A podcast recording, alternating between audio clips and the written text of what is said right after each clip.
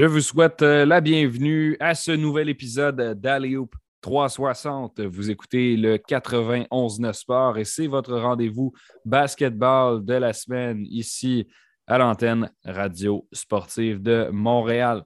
Je m'appelle William Thériault, c'est moi qui est l'animateur de cette émission. J'ai le privilège chaque semaine de discuter avec différents collaborateurs de l'actualité du basketball, de conduire certaines entrevues. On a un combo de tout ça aujourd'hui. C'est-à-dire que je vous fais le portrait de l'émission. On a deux blocs avec Charles Dubébret aujourd'hui, qui est notre collaborateur hebdomadaire, celui qui revient à euh, chaque semaine. Ça nous arrive de temps à autre d'avoir deux blocs avec lui. Aujourd'hui, on a cette chance.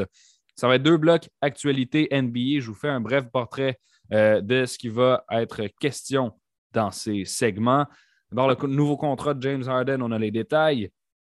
Donovan Mitchell, le Jazz demande un prix exubérant pour l'échanger et euh, on va discuter de ce que Anthony Davis pourrait faire durant la prochaine saison. Il y a certains analystes de basket qui pensent qu'il pourrait être MVP. Je vous dis ça comme ça. Deuxième bloc ensuite, discuter des agents libres qui sont toujours disponibles. Il y a plusieurs anciens All-Stars qui sont toujours sur le marché. Et ça va nous amener à une discussion sur l'augmentation des salaires dans les dernières années, toujours avec Charles Dubébret. Et en fin d'émission, je vous invite vraiment à rester parce qu'on a un entretien exclusif avec Mambi Diawara. C'est un Montréalais de 28 ans. Il vient de signer cette semaine avec l'Alliance de Montréal, tout nouveau joueur de la formation. Euh, j'ai entendu des bons commentaires de lui lors du match. Nathan Caillot et Hans Laroche m'ont parlé de lui en bien. J'ai hâte de lui parler. Charles Dubébret est au bout du Zoom. Euh, cette fois euh, dans, la, dans la région de Québec. Donc, il continue son exploration euh, de, l'Amérique du Nord avec nous. Charles, comment vas-tu ce matin? Ça va très bien, toi-même? Oui, ça va bien aussi. Donc, on a une foule de sujets à discuter. Je, suis content qu'on ait un petit peu plus de temps. Ça va nous permettre de, se poser et d'y aller en profondeur. Donc, James Harden, commençons avec lui. On savait déjà qu'il accepterait une restructuration de contrat, mais voilà qu'on connaît les détails. C'est deux ans, 68,6 millions, ça équivaut à 34,3 par année, 14 millions de moins que ce qu'il aurait euh, empoché en acceptant son option de joueur avec les 76ers de Philadelphie. Cet argent-là pourrait servir à, signer euh, des joueurs qui euh, pourraient aider Philly à remporter un championnat. Et là, je, veux t'entendre là-dessus, Charles, parce que est-ce que vraiment 14 millions, c'est ça qui peut faire la différence? Est-ce que, parce qu'on sait que les Sixers ont besoin de faire un pas de plus vers le championnat, ils ont Harden, ils ont Maxi, ils ont Embiid, ils ont besoin d'une coche de plus. Est-ce que c'est cet argent-là qui peut leur permettre d'y arriver? Ça leur donne un gros coup de main, ça, c'est sûr, parce que les 14 millions, ils ont déjà été investis dans le contrat de PJ Tucker puis le contrat de, de Dan House. Il euh, faut se rappeler que ces deux gars-là étaient des coéquipiers de Harden à Houston dans la version euh, très, très prolifique de cette équipe-là qui, s'est rendue euh, loin en séries éliminatoires dans le cas de Tucker. en 2018, on peut même dire qu'il était peut-être à, un ischio jambier en santé de Chris hmm. Paul, près de gagner un championnat cette année-là, parce que ça a été l'équipe la plus dominante en 2018 2018 et l'équipe menait quand même 3 à 2 contre les, euh, contre les Warriors en, finale de conférence avant la, blessure de Chris Paul. Donc, euh, de, réunir ces joueurs-là, euh, je pense que les Sixers, c'est une équipe qui, reçoit un peu trop de, de, critiques négatives globalement, puis dans certains cas avec raison, puisque l'année précédente, tu avais la saga Ben Simmons. dans la saison qui vient de se dérouler, ben, tu as eu le, l'effondrement dans la série contre le Heat de Miami euh, avec un James Harden qui en est lui-même responsable parce que James Harden a eu cette tendance-là dans sa carrière. Euh, encore une fois, lui aussi, je pense que c'est un joueur des fois qui reçoit un peu trop de critiques négatives quand on veut se mhm. faire la du diable. James Harden, c'est probablement une des dix plus grandes forces offensives de l'histoire de la NBA. Quand il aura terminé sa carrière à moins de grosses blessures, il va certainement être un des dix meilleurs marqueurs de l'histoire. Il est déjà très haut dans ce classement-là. Je pense qu'il est 30e ou quelque chose comme ça. Euh, donc, euh, Harden, il ne faut pas le, dénigrer. C'est un gars qui a fini sur le podium du MVP, je pense, six fois dans les années 2010. Euh, donc, quand même une très grande carrière, mais aussi une incapacité à relever son niveau de jeu quand c'est le plus important. Il y a eu beaucoup de matchs euh, où on l'a vu s'effondrer. Je pense à la série contre les Spurs en 2017, lorsque Tony Parker et Kawhi Leonard étaient blessés. je pense qu'il avait fini le match 2 en 14 dans le match numéro 6. Puis il a confirmé ça cette année contre le Heat de Miami. Donc, on parle souvent des Sixers comme une équipe, ouais, mais bon, James Harden, etc., etc. Mais Joel Embiid est tellement bon, euh, particulièrement depuis deux ans, où il termine, tu vois, deux fois de suite deuxième au titre de MVP. Il aurait potentiellement pu le gagner aussi. Euh, il est dans le, pic de sa carrière, puis on y va, excuse-moi l'expression, on y va all-in euh, à Philadelphie avec Daryl Morey, et avec raison, parce que c'est c'est rare que tu as un joueur de la trempe de Joel Embiid dans ton équipe. Euh, pense par exemple aux Bucks qui viennent de gagner avec Antetokounmpo. Euh, la dernière fois que les Bucks avaient eu un joueur comme Antetokounmpo, c'était euh, presque 50 ans auparavant avec Kareem Abdul-Jabbar. Donc, Joel Embiid, la prochaine fois que tu vas en avoir un comme lui à Philadelphie, bon, si tu es chanceux, c'est peut-être dans, dans, 5 ans ou dans 10 ans, mais ça se peut que ce soit dans 30 ans aussi. Donc, considère que tu as la chance de gagner avec une force comme lui qui peut marquer 30 points par match en étant l'un des meilleurs défenseurs de la NBA de l'autre côté du terrain. James Harden, son temps d'être un joueur top 5, top 8 de, la NBA est révolu. Ça, oui, mais ça peut quand même être potentiellement un joueur qui se retrouve peut-être sur la, la, troisième équipe en NBA l'année prochaine, euh, qui fait le match des étoiles, tu sais, qui est encore un joueur qui est peut-être le 15e, peut-être le 18e, 22e meilleur joueur de la NBA. Et ça, ça te crée un combo où tu dis, ben, on a besoin de pièces autour de nous. Et Harden, le sacrifice financier qu'il vient de faire, qui est intéressant pour les Sixers, c'est de dire, regarde, moi, au lieu de juste maximiser combien d'argent je vais gagner, je vous fais un petit cadeau là-dessus euh, de manière à ce qu'on ait plus de joueurs complémentaires. Moi, je pense que la, en guillemets, la chance des Sixers, c'est d'avoir une jeune vedette montante aussi comme Tyrese Maxey, euh, qui a un énorme potentiel, qui est un joueur qui a démontré de très belles choses l'an dernier, potentiellement un joueur qui fera un match des étoiles un jour. Donc, la montée en force de Maxi, d'avoir deux forces créatrices de périmètre, Maxi Harden, avec ta superstar dans le milieu, Embiid, ben, ça veut dire que tu as besoin de quoi autour de ça? Des joueurs qui peuvent lancer à trois points, défendre et complémenter ça. On a tendance à oublier qu'on a Tobias Harris aussi dans cette équipe-là qui gagne, gagne trop d'argent, oui, mais c'est quand même un bon joueur de basket, Tobias Harris. Et tu rajoutes à ça PJ Tucker, Daniel House avec les 14 millions du contrat de Harton et l'échange qui est passé un peu sous silence d'Anthony Melton contre Danny Green qui allait ne pas jouer parce qu'il s'est brisé les ligaments croisés du genou. D'Anthony Melton, c'est un très bon joueur de basket, 24 ans, qui peut être une surprise euh, avec les Sixers. Donc, J'aime beaucoup comment cette équipe-là est construite. encore une fois, ça n'enlève pas les points d'interrogation autour de Harden, mais cette équipe-là, elle s'est beaucoup améliorée cet été. Euh, Harden, sur les réseaux sociaux, ça vaut ce que ça vaut, semble démontrer beaucoup de motivation sur son entraînement pour revenir de sa blessure à l'ischio-jambier qui semble l'affecter depuis un peu plus d'un an. Donc, en fonction du niveau que Harden va nous démontrer l'année prochaine, cette équipe-là, pour moi, elle a fait un pas en avant dans l'Est. Puis quand je dis un pas en avant, c'est que malgré toutes les critiques, c'était quand même une des quatre meilleures depuis deux ans. Euh, donc, est-ce qu'on est prêt à faire le pas vers la finale de conférence? Moi, je vois Miami, justement, ayant perdu PJ Tucker avec le vieillissement de Larry et de, Butler, peut-être faire un pas en arrière la saison prochaine. Euh, et encore une fois, ça, ça peut dépendre de la situation Donovan Mitchell dont on va parler, de, de Kevin Durant, est-ce que ces gars-là restent là ou pas? Mais disons pour l'instant, les Bucks vont être à surveiller avec Yanis, mais je ne suis pas loin de penser. Les Celtics, forcément, je ne veux pas les oublier, qui eux aussi ont progressé. Mais je pense que peut-être l'autre équipe à mettre dans ce trio-là, c'est potentiellement les Sixers. Euh, si Harden, justement, retrouve un niveau, comme je dis, pas de top 8, mais de peut-être joueur top 20 dans la NBA. Et je pense que ça va être intéressant de suivre ça. Ben, mine de rien, et là, je je vais conclure là-dessus. Mine de rien, Harden, et là, on dit qu'il y a eu une mauvaise saison pour ses critères. Il était à 22 points, 8 rebonds, 10 passes. Ça, pour n'importe qui dans la NBA, c'est une excellente saison. C'est juste qu'on le voyait, on le voyait marquer 36, 36 euh, par match il y a seulement trois ans. Donc, c'est peut-être pour ça qu'on s'est dit, mon Dieu, il a droppé de 14 points. Oui, mais James Harden, qui, perd 14 points dans sa moyenne, il est quand même à 22.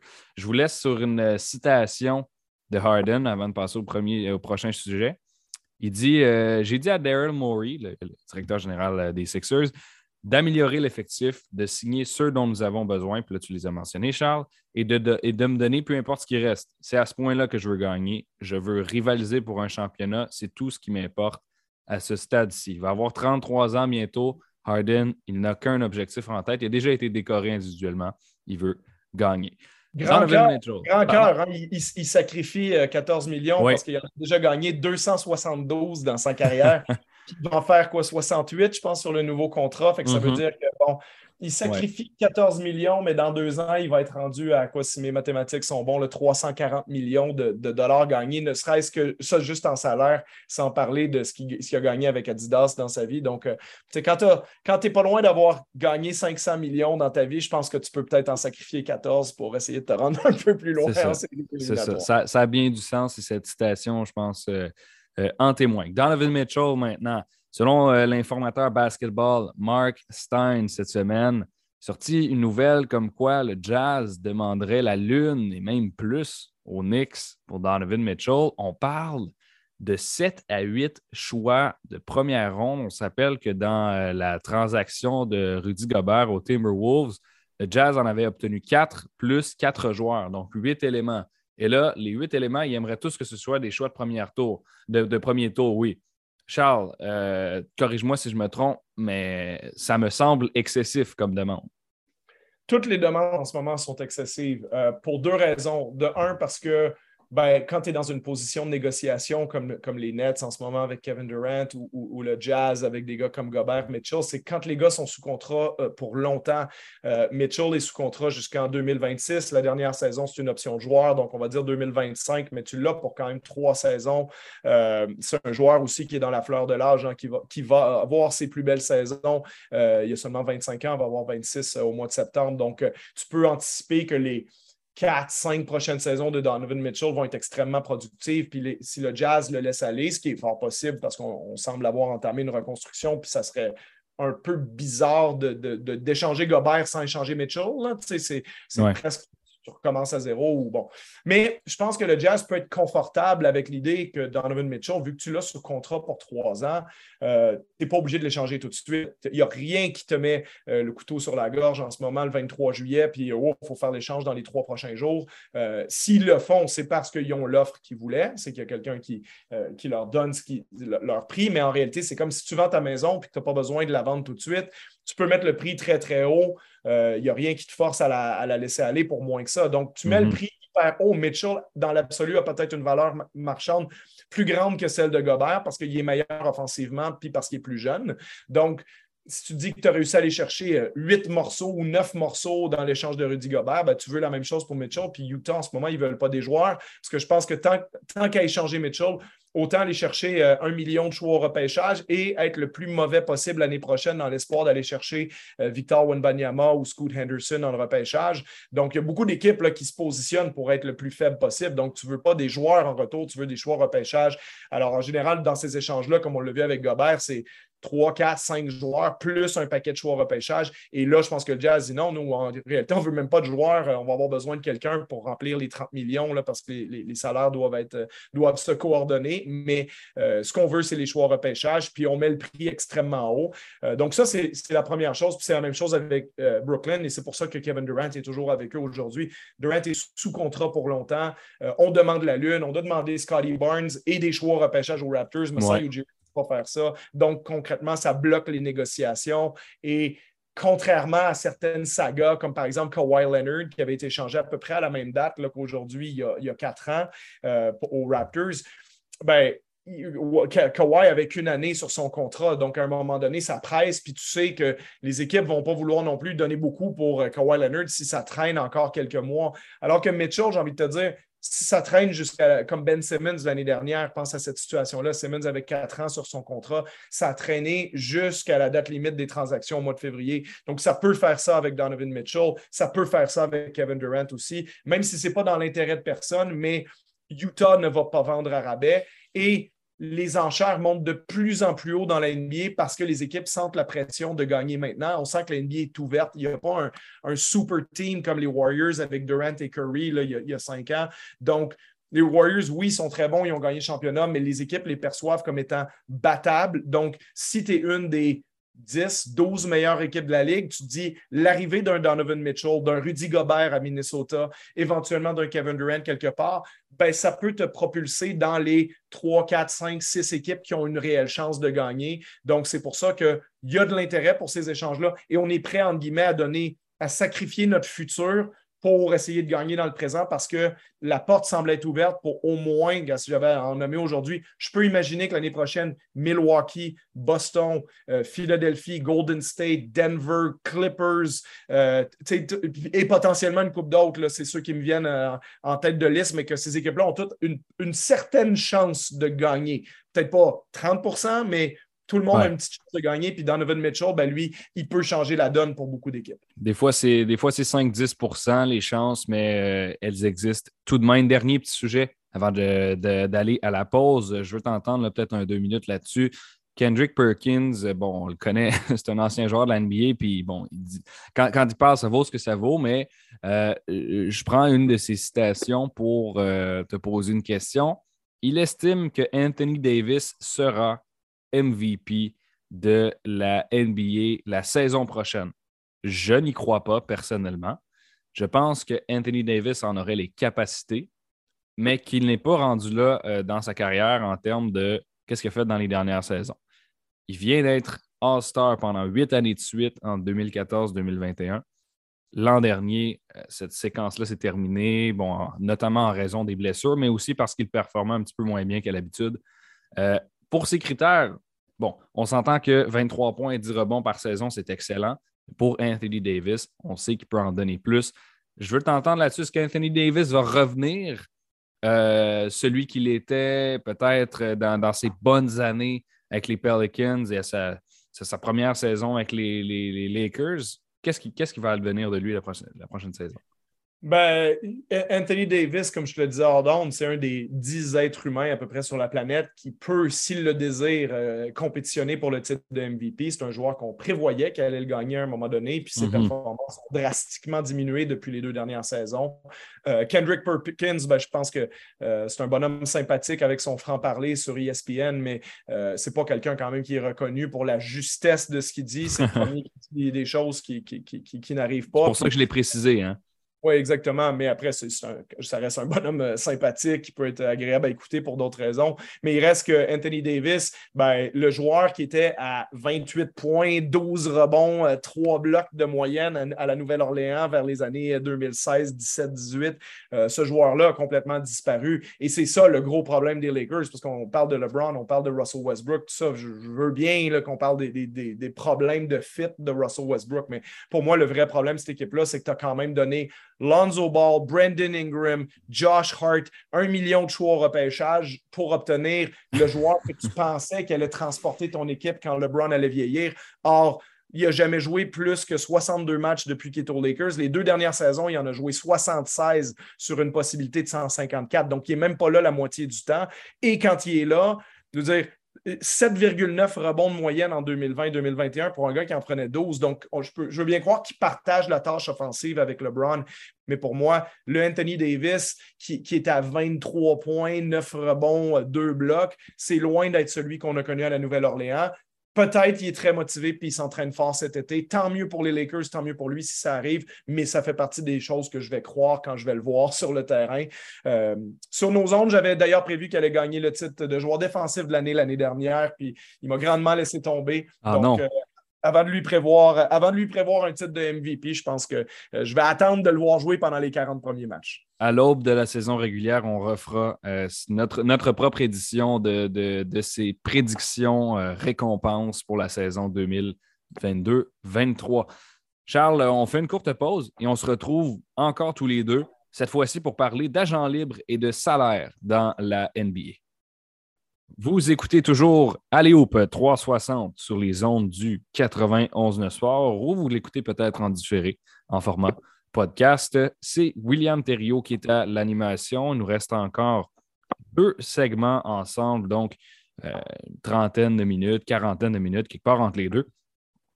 On a un deuxième bloc avec euh, Charles Dubébret et euh, à venir en fin d'émission. Je vous invite à rester. Une entrevue avec Mambi Diawara nouveau joueur de l'Alliance de Montréal. On va parler à Jean Libre un peu, mais pas, euh, pas euh, pour, euh, pour résumer les signatures qui viennent de se dérouler, parce que ces signatures-là ben, se sont calmées. Hein. Ça fait trois semaines que le marché est ouvert.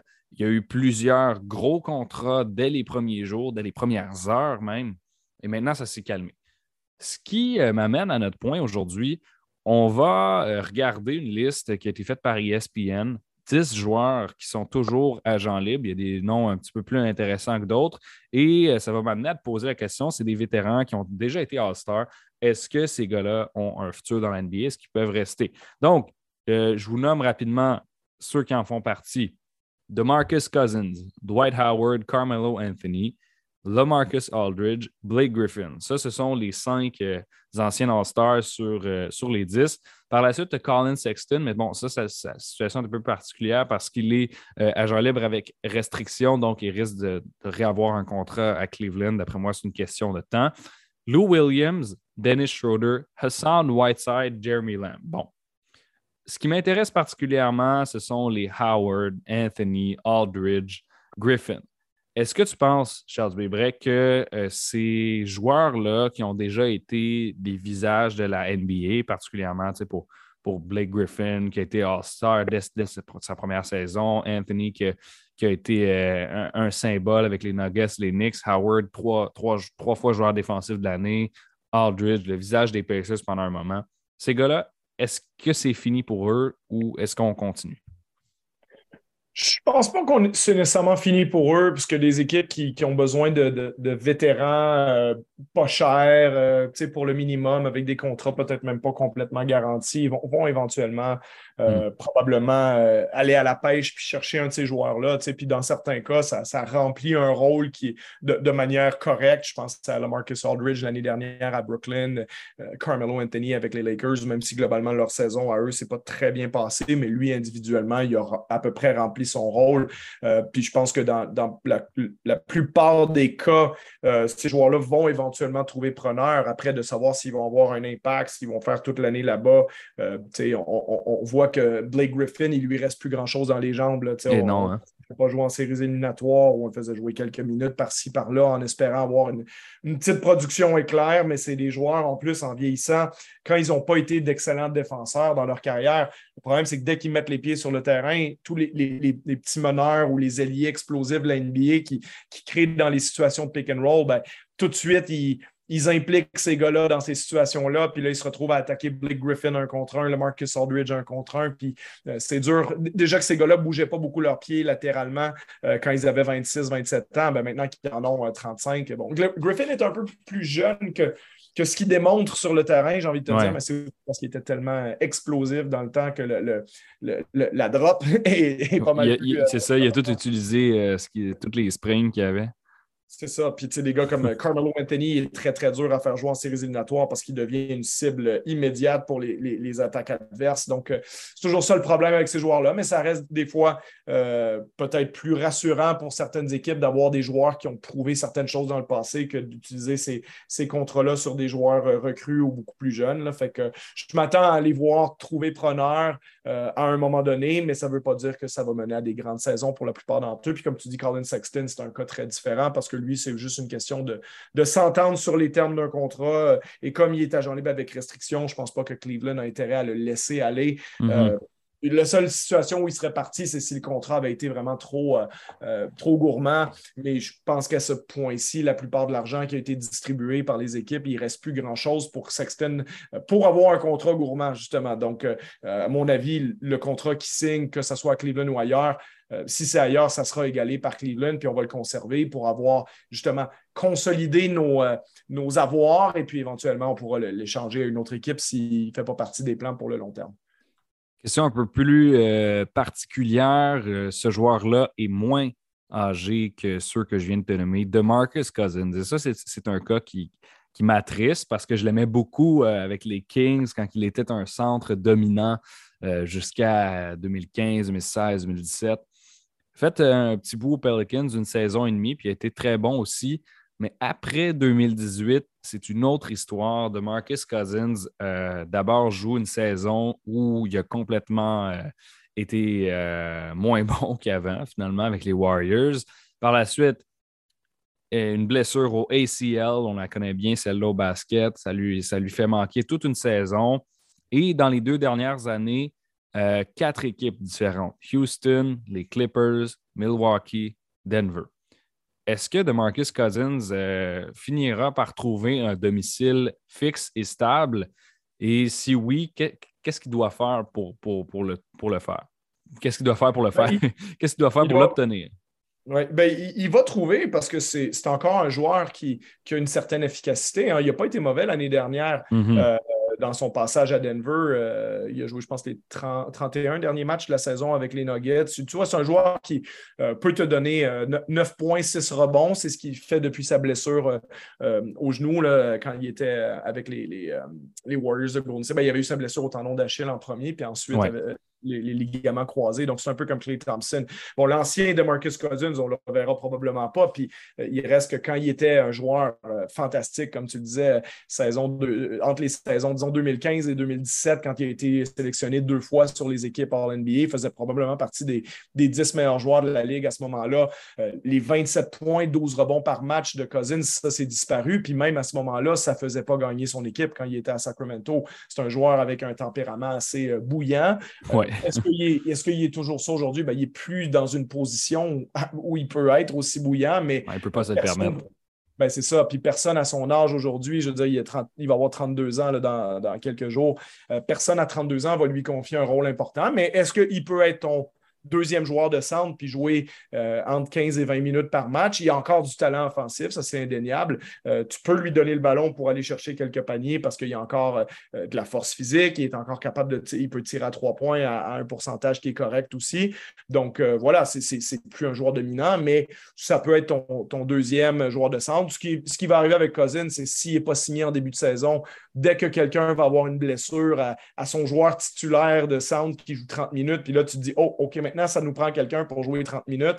Euh, ben, tu fais une promotion à ton backup, puis là, tu as besoin d'un Cousins pour remplir euh, ce rôle-là. Donc, je pense que c'est ce qui va arriver avec lui. Euh, et c'est ce qu'il faut s'attendre à avoir. Peut-être qu'il peut jouer un rôle comme celui qui a joué justement à Denver l'année dernière. Et je serais surpris qu'il reste sur le carreau longtemps parce que, mine de rien, il y, a, quoi? Il y a 30 équipes en NBA fois deux joueurs de centre. Bon, il n'y a pas 60 joueurs de centre meilleurs que de Marcus Cousins au jour d'aujourd'hui. Mais la NBA a aussi évolué. Les joueurs de 270 livres comme lui, tu n'en as plus besoin tant que ça dans ton équipe parce que le, jeu a changé. Puis lui aussi, c'est une cible pour les, attaques euh, adverses parce qu'il n'y a pas beaucoup de mobilité défensive. Donc, euh, euh, oui, il va te marquer 9 ou 10 points. Il y a des bonnes chances qu'il les concède de l'autre côté. donc, ce n'est pas non plus un joueur qui va complètement changer ta vie si tu l'amènes dans ton équipe. Je trouve ça intéressant que tu parles de mobilité. J'allais justement te dire, je ne vais pas te couper, là, mais en fait, aujourd'hui, les, pivots sont plus mobiles, sont, vont, être portés à aller vers la ligne de trois points. Donc, c'est normal qu'il y a moins de, de, centres dits, en guillemets, traditionnels euh, qui, qui, des contrats. Je veux passer à la deuxième partie de ce segment. On est à peu près à la moitié dans les temps. C'est parfait comme ça. Euh, il y a un article qui, qui, a été publié sur alleoop360.com. Je vous invite à aller lire. Ça s'intitule À quand un salaire annuel de 100 millions dans la NBA? Bon, on s'entend que 100 millions, c'est un très, très gros montant. Ça n'a pas énormément de sens quand tu le lis comme ça maintenant. Mais attendez, je veux vous sortir euh, une statistique, puis là, je parle aux auditeurs, qui démontre à quel point les salaires dans la NBA ont augmenté. Puis je, l'ai remarqué avant même qu'on le quantifie. Euh, dans la saison 2015-2016, il y avait seulement neuf joueurs qui gagnaient au-dessus de 20 millions de dollars. Maintenant, tu as des gars comme Jalen Brunson qui en font 25 pour indication. Des gars qui sont, par exemple, un partant euh, convenable ou un très bon backup. Et selon euh, la manière dont les salaires évolue actuellement.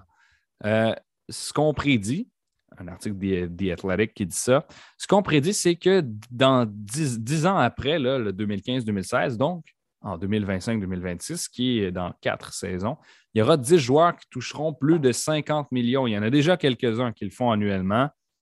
Pour te donner une idée, Charles, dans les années 1990, le meilleur salaire c'était Patrick Ewing qui gagnait 3,75 millions. Et là, 35 ans plus tard, quelqu'un pourrait toucher à peu près 15 fois ce qu'il faisait. Euh, peux-tu nous expliquer un peu qu'est-ce qui se passe, toi qui, connais bien les, règles salariales de la NBA? Comment est-ce que ça augmente autant? Puis comment est-ce qu'on peut comparer ça à d'autres sports professionnels qui, eux, augmentent beaucoup moins, j'ai l'impression, que la NBA. Ben, de un, il faut comprendre trois ou quatre éléments. La première chose, c'est que ça peut paraître beaucoup trop d'argent, puis d'un point de vue euh, de vie euh, philosophique, oui, c'est trop d'argent. Maintenant, est-ce que c'est trop d'argent quand on considère que l'argent que font les, Jeff Bezos, les Elon Musk de ce monde, voire même aussi dans, le milieu du, show business, là, les, les, acteurs, euh, combien ils gagnent d'argent, les, chanteurs, la valeur de, Coldplay, de Dr. Dre, de Beyoncé, de ces gens-là maintenant. Euh, c'est ce qui s'est passé un peu en NBA. Donc, euh, ces joueurs-là se sont mis à se considérer comme étant des stars planétaires, chose qu'ils sont. Puis à partir du moment où il y a des gens sur la Terre qui font énormément d'argent, puis que la, société est d'accord d'une certaine façon avec ça, ben, il n'y a pas de raison que les joueurs de l'NBA ne soient pas payés à leur juste valeur parce qu'il ne faut pas oublier, ces joueurs-là, ils sont payés quoi? Ils sont payés ce que le consommateur est prêt à payer en réalité. Leur salaire est déterminé par ce qu'on appelle le basketball-related income, donc le, revenu euh, généré par le basket de la NBA. Or, ce revenu-là, maintenant, dans la NBA, a dépassé les 10 milliards de dollars cette saison, ce qui veut dire que comme dans, la comme dans la convention collective, où la NBA, c'est la, la, deuxième ligue qui génère le plus dans le monde après la NFL. Donc, ce qui se passe avec ces revenus-là, c'est que la, convention collective dit 51% de ce montant-là doit aller aux joueurs. Donc, si je fais un chiffron de 10 milliards, ça veut dire 5,1 milliards doit aller dans les poches des joueurs. Donc, on divise ce montant-là par les 30 équipes. Euh, puis c'est ça qui vous donne approximativement le, cap salarial, le fameux cap salarial par équipe ce cap-là est déterminé par les revenus de la NBA. Donc, sans rentrer trop dans les détails mathématiques, c'est ce qui fait qu'on a aussi changé la convention collective il y a une dizaine d'années pour que les joueurs superstars obtiennent une plus grande partie de ce morceau-là. Moi, je me rappelle du temps où euh, j'étais avec les Spurs de San Antonio. Il y a un moment là-dedans où Kawhi Leonard, sur un contrat maximal, faisait 17-18 millions par année et Danny Green en faisait 10. Donc, Kawhi faisait même pas le double du salaire de Danny Green, qui est un joueur de rôle à côté de lui. Et ça, à un moment donné, ça a été beaucoup mené par les LeBron James, Carmelo Anthony, Chris Paul, ce groupe-là, qui ont dit c'est pas normal qu'en guillemets, les Danny Green de ce monde fassent plus que la moitié de notre salaire. Parce que si je fais une autre comparaison, quand tu vas voir Céline Dion chanter dans un spectacle, ou tu vas voir Beyoncé, ou tu vas voir Ed Sheeran, ben, je veux dire, le, guitariste à côté ou le drummer en arrière ou les choristes derrière, ils ne font pas la moitié du salaire d'Ed Sheeran. Oh, OK, c'est une, une, comparaison imagée, mais je pense que ça m'aide à comprendre.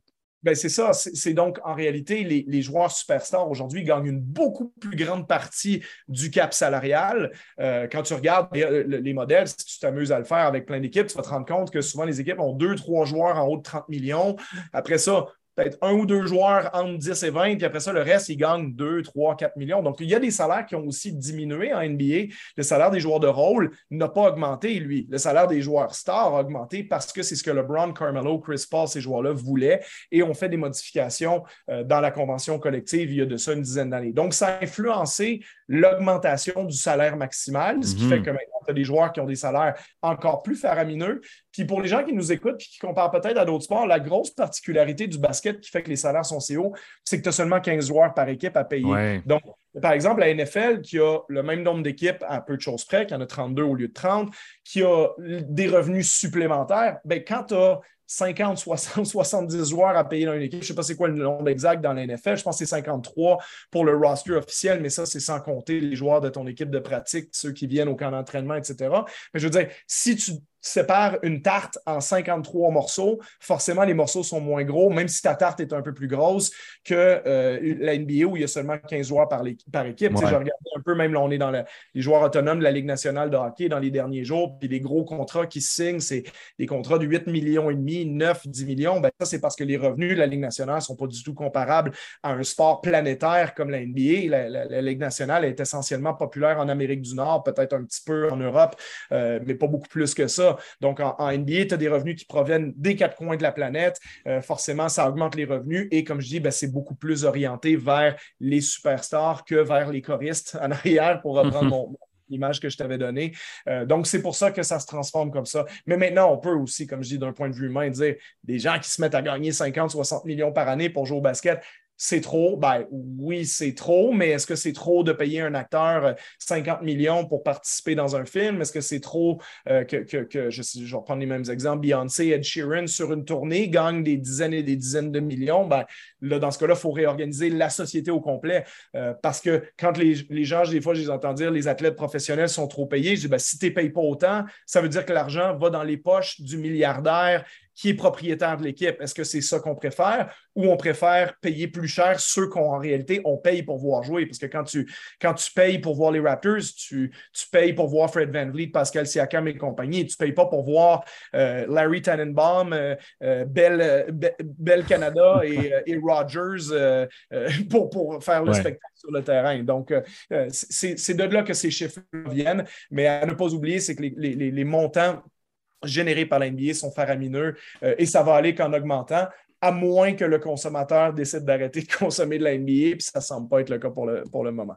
En espérant que ceux qui voient les salaires grimper de manière faramineuse, pour reprendre ton objectif, ça vous aide à comprendre un petit peu plus pourquoi, la raison en fait là, derrière l'augmentation. Damien Lillard, là, par exemple, jusqu'en en 2026, il va toucher près de 64 millions. Le chiffre exact, 63,3. Charles, merci beaucoup euh, d'être venu euh, nous parler pour deux blocs aujourd'hui. Euh, on va se retrouver la semaine prochaine. Avec plaisir. À la semaine prochaine. Au retour de la pause, je vous en parle depuis le début de l'émission. J'ai très hâte de le faire. Entrevue exclusive avec Mambi Diawara, tout nouveau membre de l'Alliance de Montréal. Un Montréalais en plus. C'est maintenant le troisième segment et dernier de cette émission Aléo 360. Vous écoutez toujours le 91 Sport avec euh, William Thériault. Je vous l'ai dit depuis le début de l'émission euh, qu'on allait avoir une entrevue avec le nouveau joueur euh, de l'Alliance de Montréal, Mambi Diawara. Il est avec nous aujourd'hui. C'est un garde de 28 ans qui vient de signer cette semaine, qui va prêter main forte à l'équipe montréalaise pour les derniers matchs de la saison. Je suis très content de l'avoir ici aujourd'hui. Mambi, bienvenue à Léo 360. Merci beaucoup, William. Merci beaucoup. Donc, euh, Mambi, euh, tu viens de, signer ton contrat avec l'Alliance de Montréal. J'aimerais que, pour commencer, pour mettre la table, que tu nous parles des derniers jours. Comment est-ce que ça s'est déroulé, là, ton arrivée euh, au sein de l'équipe? Il y a eu ton premier match hier contre les Growlers de Terre-Neuve. Ce n'est pas ta première expérience dans la Ligue canadienne, mais c'est la première fois que tu joues à la maison. Tu es un gars de Montréal. J'aimerais savoir comment ça s'est déroulé. les derniers jours ont été pas mal pas mal occupé, je dirais que ça a mhm. été. Euh, j'ai reçu la nouvelle euh, peut-être deux jours avant le match. on, est, on est venu à une entente, donc euh, tout s'est passé vraiment rapidement. J'ai eu deux pratiques avant notre premier match, donc tout ça, tout s'est déroulé assez rapidement. comme je dis, j'ai mon premier match à, à, la maison, la ville où je viens, donc c'était toute, toute une expérience. Ça a, été, ça a été comment le sentiment de, jouer devant, devant la foule montréalaise? Tu viens d'en parler. c'est la première fois que tu joues euh, chez toi depuis probablement l'école secondaire. puis mm. tu es allé jouer à l'université euh, à Calgary, donc ça fait un moment que tu n'es plus ici. Euh, c'est quoi ce retour à la maison-là? Tu avais peut-être de la famille, des amis dans les estrades? Ouais, ouais, j'avais assez, ouais, comme ça, des familles, amis. C'était toute une expérience, comme tu dis, jouer à la maison. J'avais des petits papillons avant, la, avant, la, avant le match, je ne vais pas vous mentir, mais c'était du bon stress. C'était du bon stress. C'était un peu. J'étais vraiment excité, mais en même temps, je ne savais pas trop à quoi m'attendre. Puis euh, ça s'est bien passé. Je pense que j'ai ma première game out of the way. Means like, uh, c'est toujours la première qui était un peu plus euh, excitante, mais mm-hmm. ça, ça s'est bien passé. C'était comme un un rêve qui arrive en réalité. Je peux jouer, représenter son, comme sa ville, je ne peux pas demander mieux que ça. Il y a plusieurs, euh, plusieurs entraîneurs des équipes adverses. Après les matchs, euh, on leur pose des questions. Qu'est-ce qu'ils pensent de l'ambiance à Montréal? Hier soir, contre les Growlers de Terre-Neuve, il y avait au-dessus de 3000 personnes qui étaient dans les estrades sur 3500 places. Donc, c'est presque rempli. Euh, les partisans réagissaient beaucoup au jeu. Et puis, l'entraîneur adverse, Patrick Ewing euh, Jr., a dit que c'était un, un vibe. c'était, euh, un, à Montréal, c'était cool de venir, les gens réagissaient, euh, puis les partisans étaient là au rendez-vous à chaque match. Qu'est-ce que tu en as pensé, toi, de, la foule montréalaise, de l'ambiance à l'Auditorium de, de l'ambiance, je pense qu'on a la baisse, la meilleure foule dans la Ligue, dans la CBL. de loin aussi. J'ai joué dans la CBA, comme tu as dit, les deux dernières années. Puis, je n'ai jamais vu une foule comme Montréal, comme je dis, l'ambiance, l'atmosphère, le monde sont vraiment engagés. Donc, c'est vraiment un vibe d'être joueur à Montréal. Donc, jusqu'à maintenant, bon, tu, tu viens d'arriver, il y a eu des blessures. Euh, tu viens pour, euh, pour être en renfort. J'aimerais savoir, dans, dans l'organisation, parce qu'il y a différentes personnes, il y a Joel Anthony, le directeur général, il y a le coach Vincent Lavandier. C'est qui qui t'a approché? Puis qu'est-ce qu'on t'a, qu'est-ce qu'on t'a dit pour euh, te dire, on, aimerait ça que tu viennes jouer pour, pour l'Alliance? Celui qui m'a approché au début, c'est Ibrahim Apia. Ah oui, oui. je, pense, je pense que c'est un scout pour l'Alliance. Oui, il travaille, c'est ça, ben, il travaille dans, le, dans, dans les bureaux là, avec, avec Joel. Exactement. Donc, il m'a approché, on a eu une petite discussion, puis euh, après ça, j'ai parlé à Joël directement. Euh, j'ai aimé la discussion qu'on a eue, puis euh, j'ai fini par parler avec Vincent, puis on est, on est arrivé à, un deal. Donc, ouais, Est-ce qu'on t'a expliqué un peu les, les raisons qui, qui, qui ont mené à... l'équipe, ouais, qui, qui, ont mené à ta signature? Parce que c'est peu commun d'arriver en fin de saison comme ça. Euh, pour toi, c'était quoi la motivation de se dire bon, je vais aller faire cinq matchs, euh, puis de leur côté, pourquoi est-ce qu'ils ont pensé à toi? Oui, ouais, définitivement. Euh, je pense qu'il y a eu beaucoup de blessures. Il y a eu beaucoup de blessures de leur côté, donc je pense que c'était plus facile d'aller avec un joueur local pour eux qui était là, puis euh, qui était actif. Donc, euh, ouais, comme je vous dis, euh, ça, a été parfait pour moi. J'ai signé mon contrat, j'ai eu une belle été. Ça me donnait du temps pour juste get my legs back, be ready for my next season. Puis, mm-hmm. comme je dis, c'est toujours. je ne pouvais pas vraiment dire non à la possibilité de jouer à la maison. Donc, Exact. Puis jusqu'à maintenant, on, l'a vu, puis on en parle depuis, depuis que l'effectif est mis en place à l'Alliance il y a une identité qui est montréalaise. Hein. On regardait la feuille de match, là, Montréal, Montréal, Montréal. Dans le mm. vestiaire, c'est plein de gars qui, j'imagine, parlent français, qui, viennent des, mêmes coins. Euh, Ernst Laroche, il m'a dit hier, euh, lors du match à la demi, en fait, capitaine de l'Alliance, il m'a dit euh, que les gars, ils te connaissaient. Nathan Caillot, après la rencontre, m'a dit que tu étais un modèle pour lui, tu étais un petit peu plus vieux que lui. qui est-ce que tu avais eu déjà euh, la chance de côtoyer qui, est dans l'équipe, euh, c'est comment de les retrouver, ces gars-là, si jamais tu as déjà joué avec quelqu'un. Qui Ouais, ouais, j'ai côtoyé quelques gars, j'ai joué contre quelques gars, j'ai joué avec quelques gars, j'ai joué avec Kimi Ozil l'année passée avec les Rattlers. Ouais. Donc, euh, on est vraiment familiers un et l'autre. sinon, quand ça vient du reste, je les ai côtoyés quelques fois, que ce soit dans la ville ou qu'on s'est vu dans le basket league. Donc, mais je suis, j'ai vraiment, comme je suis vraiment beaucoup proche avec Kémy, comme je dis, on a joué ensemble, on s'est mm côtoyés, puis euh, ça fait du bien de voir des, des, gars de Montréal qui le font aussi, puis que, qui, sont, qui, qui le dream, je dirais. Puis, qu'est-ce que tu penses que ça. Euh, parce que souvent, c'est évoqué comme quelque chose de, de positif pour, euh, pour l'équipe, pour la franchise. c'est, la première saison qu'on est à Montréal, puis on a vraiment insisté sur cette identité-là, que ce soit des joueurs majoritairement d'ici qui font partie de l'équipe. Qu'est-ce que tu penses que ça apporte euh, pour les partisans de voir des gars que peut-être ils connaissent, peut-être qu'ils ont joué dans les mêmes programmes eux? Hmm, c'est bon. Je trouve que ça, ça montre beaucoup euh, euh, au monde qu'on a, du, du bon basket ici à Montréal, qu'on a des bons joueurs, que, c'est possible de faire, tu vois, que y a des gars de, Montréal qui sont capables de jouer dans une équipe pro dans leur ville. Donc, ça, motive les jeunes, ça, ça motive tout le monde. Puis je pense que c'est encourageant pour les partisans de, de savoir qu'on a des gars chez soi qui, peuvent, euh, peuvent compétitionner au, au, au, higher level. Absolument. Puis ça, c'est pour l'aspect euh, global euh, montréalais de la chose, mais j'aimerais, j'aimerais évidemment, on fait l'entrevue pour, pour, te faire connaître un peu à nos auditeurs également. Donc, tu es avec Mambi Diawara de l'Alliance de Montréal, nouveau joueur qui a signé cette semaine tu as déjà euh, deux saisons d'expérience dans la LECB avec deux équipes différentes. Puis j'aimerais peut-être mm-hmm. qu'on en parle pour voir ça a été comment cette ligue-là? Qu'est-ce que tu en penses globalement? Ta première saison, c'était avec les Stingers d'Edmonton, c'était en 2020. Et après ça, c'est avec les Rattlers de la Saskatchewan, tu l'as dit, avec Kemi Ossé euh, en 2021. Par-moi d'abord des Stingers avaient remporté le championnat en 2020. Euh, qu'est-ce que tu as retenu comme expérience? Qu'est-ce que tu as appris? Qu'est-ce que ça t'a apporté genre de basket de, de, vivre cette première saison-là au Canada? C'était vraiment le fun, comme tu as dit, c'était vraiment le fun. On a remporté le championnat, j'étais avec des bons groupes de gars, puis euh, ouais, c'était euh, quelque chose de, pas mal, pas mal le fun. C'était mon premier championnat au niveau professionnel. Donc, c'est quelque chose que j'ai vraiment, vraiment pris la, le temps de, d'y penser puis d'être fier de ce que je, on a accompli en tant qu'équipe. Puis euh, ça a été une bonne année. Comme je te dis, on a, on a piqué au, bon moment. Puis, puis c'est ça, on a remporté le, championnat. À Saskatchewan, ça a été une année un peu plus dure mm-hmm. l'année passée. On n'a pas, on pas joué à nos expectations, mais comme je te dis, ça fait partie de la game. C'est quand même une bonne euh, expérience d'être euh, à Saskatoon, voir un peu la ville, être dans l'Ouest canadien. Donc, ouais, ouais c'était c'était pas mal non plus. Donc, Edmonton, Saskatchewan, c'était deux expériences jusqu'à maintenant. On peut ajouter Montréal pour, euh, pour, pour, ce qui va être des prochaines semaines.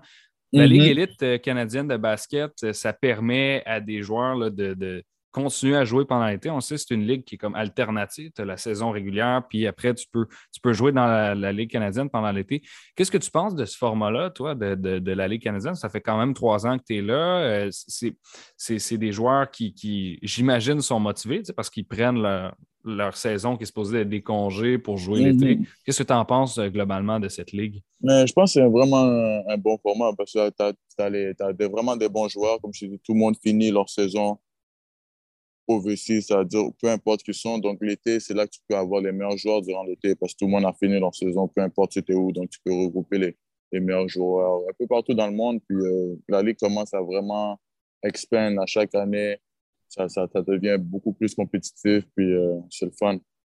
C'est ça, absolument. Ben, on a commencé en 2019 avec six équipes. En 2020, il y a eu Ottawa qui s'est ajouté. Cette année, on est rendu 10. Il y a eu une expansion de trois équipes. Donc, tu as raison. ça va continuer. Hein? Le, commissaire, il y, en a, il en a parlé de la volonté de continuer à, faire l'expansion avec cette équipe-là. Je veux euh, peut-être parler de tes expériences professionnelles ailleurs que dans le Canada parce que tu as joué dans, dans différentes ligues. Je pense à l'Argentine, la Roumanie, la Finlande, plus récemment l'Irak. Euh, est-ce que tu peux nous décrire un peu c'est comment de jouer professionnel au basket euh, dans différents continents? Parce que là, tu as l'Amérique du Sud, tu as l'Europe, tu as l'ouest de l'Asie. Tu sais, c'est quand même différentes mm-hmm. régions du monde. C'est comment de, gagner sa vie en se promenant un petit peu dans différents pays tout en jouant au basket? Ah, c'est vraiment le fun, mais je prends ça comme une opportunité. Puis, euh, comme je dis, chaque contrat, c'est vraiment, c'est vraiment, comme je dis, c'est chaque contrat, c'est comme un premier contrat. Tu vois, il faut, je ne prends jamais rien pour acquis, c'est le fun. Mm. Puis c'est, c'est, c'est, il faut être, euh, avoir le, la, la, tête quand même assez, avoir une tête assez dure parce que c'est, c'est pas facile d'être à l'étranger pendant 8-9 mois euh, l'année toi-même. Tu vois, je veux dire, tu es dans une différente place, donc parfois tu risques de ne pas parler la langue. Donc, il y a mm-hmm. beaucoup d'ajustements culturels à faire, ainsi de suite, mais comme, euh, comme je te dis, tu fais quelque chose que tu aimes, puis tu es payé pour le faire. Donc, c'est quand même euh, quelque chose de, de, vraiment euh, exceptionnel. Jusqu'à maintenant, c'est donc c'est quatre pays, à part le Canada, à l'international, dans lesquels tu as joué. Où est-ce que tu as rencontré le niveau de compétition le, plus élevé selon toi? C'était où que c'était plus tough de jouer ou, ou peut-être où est-ce que tu as réussi à te développer le plus en tant que joueur? je dirais peut-être le plus tough était en Argentine. C'est une okay. ligue vraiment, vraiment compétitif, compétitif, Amérique du Sud. Puis, euh, ouais, ouais, je dirais, je me suis beaucoup, beaucoup eu la chance de me développer en Roumanie en tant que joueur. Puis, euh, tout ça, ainsi de suite. Et après ça, ça, juste, ça a été juste dépendamment du, du contrat, dépendamment de qu'est-ce qui, qu'est-ce qui euh, allait m'avantager. Puis, c'est ça, je suis parti avec beaucoup de choix. C'est ça, la, dernière saison, tu l'as joué euh, en Irak. Euh, c'est une ligue qui est euh, peut-être moins connue que des, pays en Europe. Est-ce que tu veux me parler un peu de c'est comment jouer au basket en Irak? c'est une ligue qui est, comme, comme je l'ai dit, peut-être qui peut être un petit peu moins connue. C'est quoi le style de jeu là-bas? Qu'est-ce qui t'a amené à aller passer ta dernière saison là-bas? Tu étais rendu à 28 ans, tu as joué dans différents pays. Qu'est-ce qui t'a amené à l'Irak? Euh, Irak, pour le reste, mentir, ça a vraiment été une décision euh, d'argent, de contrat. Ça a été une décision monétaire. C'est mon meilleur contrat jusqu'à présent que j'ai eu monétaire. Donc, euh, je suis allé en Irak. ça a été une, différence, une expérience vraiment différente que toutes les autres places que j'ai été. Mais vraiment, ça a vraiment été une belle expérience. Le style de basket là-bas est, beaucoup, un peu, un peu moins, beaucoup plus différent de, des autres places. Tu as, un Américain sur le terrain en même temps. Puis euh, c'est ça, tu joues 40 minutes, ils expectent que tu, que tu fais tout. Là. Tu rebound, tu scores, tu passes. comme, they're expecting a lot, mais c'est le fun. J'ai eu le, le, love de la game en Irak, puis euh, c'était vraiment le fun. Tu dois, finir, euh, tu dois finir fatigué après une saison de 40 minutes par match? Ouais, définitivement, c'est sûr. ça, ça en fait long là, pour les jambes, ça, ça en demande beaucoup. Là, tu en parlais euh, pour la prochaine saison. Euh, est-ce que tu, sais déjà dans quel pays tu, continues? Est-ce que tu restes avec le même club en Irak? Est-ce que tu vas Non, je retourne en Irak avec un différent club. OK. Je retourne en Irak avec un différent club. J'ai signé un contrat euh, quelques semaines avant, avant la CBL, avant de jouer avec Montréal. Mais sinon, c'est ça. Comme je dis, je suis rendu dans un, dans un pad où I'm trying to make the most money I can. Je pense que je suis rendu à, ce temps-ci de ma carrière. Comme c'est pas les ligues que je les ligues les plus compétitives que je cherche, c'est juste les ligues qui vont me payer le plus en ce moment. Donc, euh, j'ai une belle expérience là-bas. Donc, euh, c'est ça, je, je retourne. Intéressant. J'ai encore euh, quelques minutes avec toi, euh, Mambi euh, Diawara. Mm-hmm. Quelques questions peut-être sur ton style de jeu. J'ai envie de te faire connaître sur le terrain. J'ai eu l'occasion de te voir hier à l'auditorium de Verdun. J'ai envie que tu parles de, ce, que tu, de ce que tu vois en toi-même. c'est quoi tes forces en tant que, joueur de basket? Qu'est-ce que tu aimerais améliorer là, pour, pour devenir un petit peu meilleur? mes forces, je dirais, je suis un gars qui, qui, pénètre bien. Je, je, suis capable de bien attaquer le panier puis euh, c'est ça, me rendre au panier, je suis un bon slasher, je peux, je peux faire des, des, bonnes passes aussi, je suis capable de bien distribuer la balle, trouver le open guy. Euh, je, je, je, suis pas, pas mal bon en, défense aussi, sur la balle, euh, agressif. Et, bah, ouais, bah, autour de ça, je suis capable de knock down a few shots. Il faut juste que I get my legs back a bit, and, you know, but yeah, j'ai pas joué depuis, en, depuis avril, donc ça a été un quick turnaround, mais sinon c'est ça, juste definitely can get a, can be a better shooter. But you know, I'm I'm a confident shooter, so I can do a little bit of everything. So c'est juste trouver le rythme, mais c'est ça. Je suis un gars assez dynamique, puis. Euh, Peut-être euh, pour le, le, seul, point à améliorer, ce serait de, retrouver ton rythme pour, euh, pour les tirs. Exactement. OK, je comprends, je comprends ça. Euh, il reste euh, seulement quatre matchs à la saison. Ça passe assez vite. Hein? Tu étais, arrivé, il en restait cinq. On a joué le, premier de ces cinq-là hier soir à l'auditorium. Ils vont tous avoir lieu d'ici le 1er août. Si je regarde mon calendrier, ça fait juste neuf jours. Donc, dans neuf jours, ça va déjà être terminé, quatre matchs. Euh, c'est assez court, ça passe vite quels seraient tes objectifs avec, euh, avec l'Alliance d'ici la fin de la saison? Qu'est-ce que tu aimerais faire euh, euh, avec l'équipe? Ah, j'ai juste, juste amener de l'énergie positive, finir, finir sur une bonne note, essayer d'aller chercher un ou deux games à la maison pour nos fans. On a les meilleurs fans de la Ligue. Puis juste avoir du fun, man. Juste, juste avoir du fun pour le reste de, de, de la saison. Puis c'est ça, share des expériences avec les gars. Puis c'est ça, juste uh, work on my game, get better and have fun. Dépendamment de comment ça se passe, envisagerais-tu de, revenir l'an prochain? Euh, ouais, pour là, ça, ça, ça c'est comme je dis, si, ça, si on vient à un deal et que ça, ça fonctionne des deux côtés, euh, pourquoi pas? Ça marche donc. Sur cette note, c'était euh, Mambi Diawara qui nous a donné une belle entrevue ici au 91 9 Sport. Je te remercie, euh, Mambi, d'être euh, venu nous parler aujourd'hui. Merci à vous. Merci de, m'avoir eu avec vous. Donc, c'est ce qui termine l'émission Alioop 360 sur les ondes du 91 9 Sport. je veux juste faire rapidement mes remerciements de la semaine. Donc, Charles Dubébrec, qui est notre collaborateur régulier, puis qui est venu pour deux segments aujourd'hui. Et par la suite, Mambi Diawara de l'Alliance de Montréal, qui vient tout récemment de signer un contrat qui est également professionnel en Irak. Donc, on se retrouve la semaine prochaine pour un autre rendez-vous basket. C'était William Thériault qui anime euh, cette émission. Vous écoutez le 91 Sport.